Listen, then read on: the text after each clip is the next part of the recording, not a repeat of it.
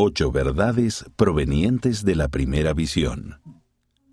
Una clara mañana de primavera hace 200 años, en una zona rural del norte del estado de Nueva York, en una apacible arboleda, Dios el Padre y su Hijo Jesucristo se aparecieron al joven José Smith. Ese milagroso acontecimiento puso fin a siglos de incertidumbre y especulación sobre la naturaleza de Dios la necesidad de revelación continua y otras verdades eternas olvidadas o empañadas por la oscuridad espiritual. El presidente James E. Faust, segundo consejero de la primera presidencia, quien dijo que era posible que la primera visión fuese el suceso más extraordinario que haya ocurrido en la tierra desde la resurrección, destacó ocho verdades que se restauraron en la tierra a raíz de ese notable acontecimiento. Al conmemorar el segundo centenario de la primera visión, consideren estas verdades y los numerosos testimonios de profetas modernos que dan testimonio no sólo de la realidad de la primera visión, sino también de las verdades que revela. Primero, Dios nuestro Padre es un ser personal, y los hombres y las mujeres fueron creados a su imagen.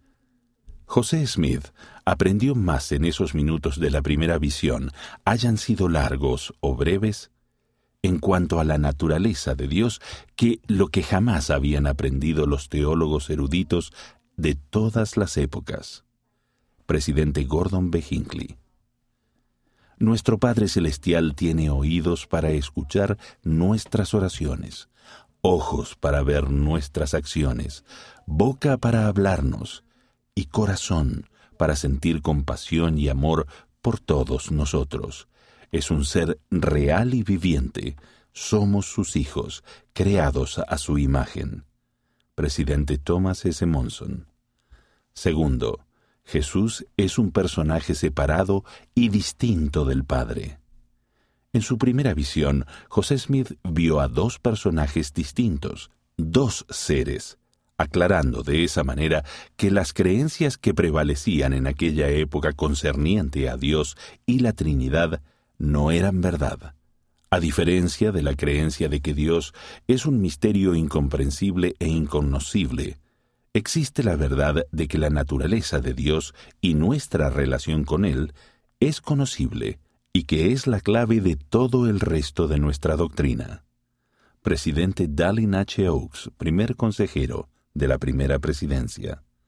Tercero, el Padre declara que Jesucristo es su Hijo. Damos testimonio en calidad de sus apóstoles debidamente ordenados de que Jesús es el Cristo viviente, el inmortal Hijo de Dios. Él es el gran Rey Emanuel, que hoy está a la diestra de su Padre. Él es la luz, la vida y la esperanza del mundo. Su camino es el sendero que lleva a la felicidad en esta vida y a la vida eterna en el mundo venidero. El Cristo viviente, el testimonio de los apóstoles. 4. Jesús fue el conducto de la revelación tal como se enseña en la Biblia. Toda revelación desde la caída ha venido por medio de Jesucristo, quien es el Jehová del Antiguo Testamento.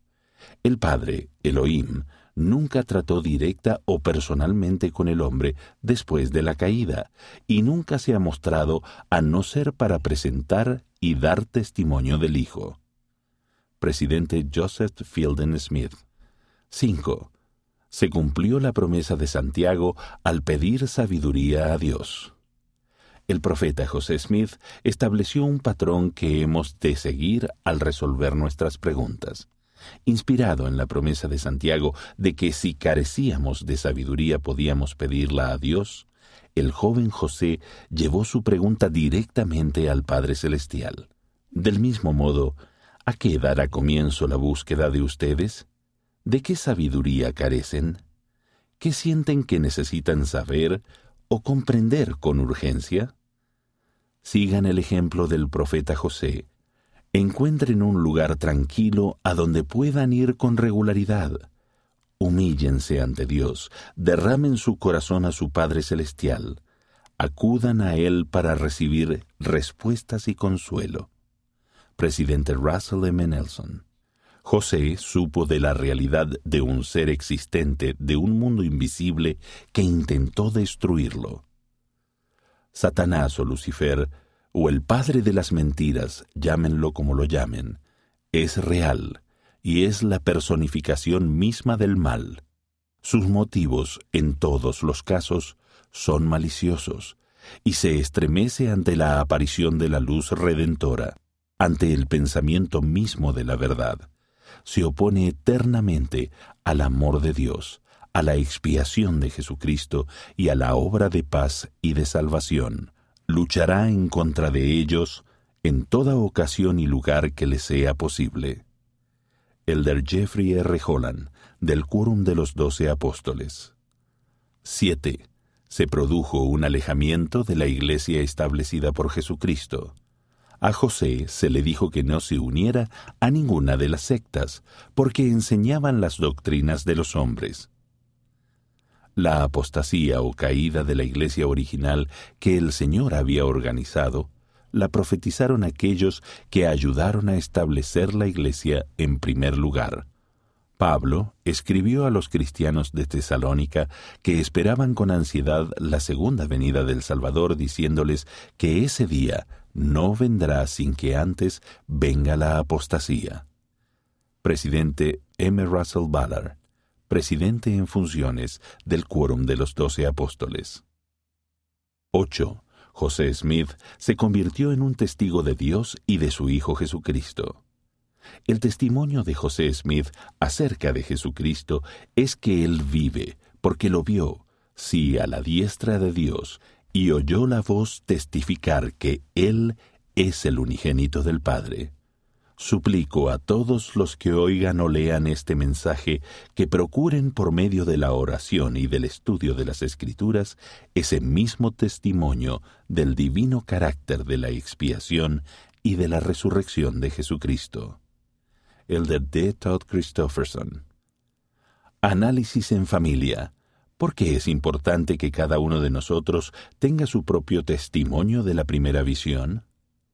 relaten una ocasión en la que sintieron que sus oraciones fueron contestadas o que sintieron la certeza de que Dios estaba escuchando. Compartan su testimonio de José Smith e inviten a otros miembros de la familia a hacer lo mismo.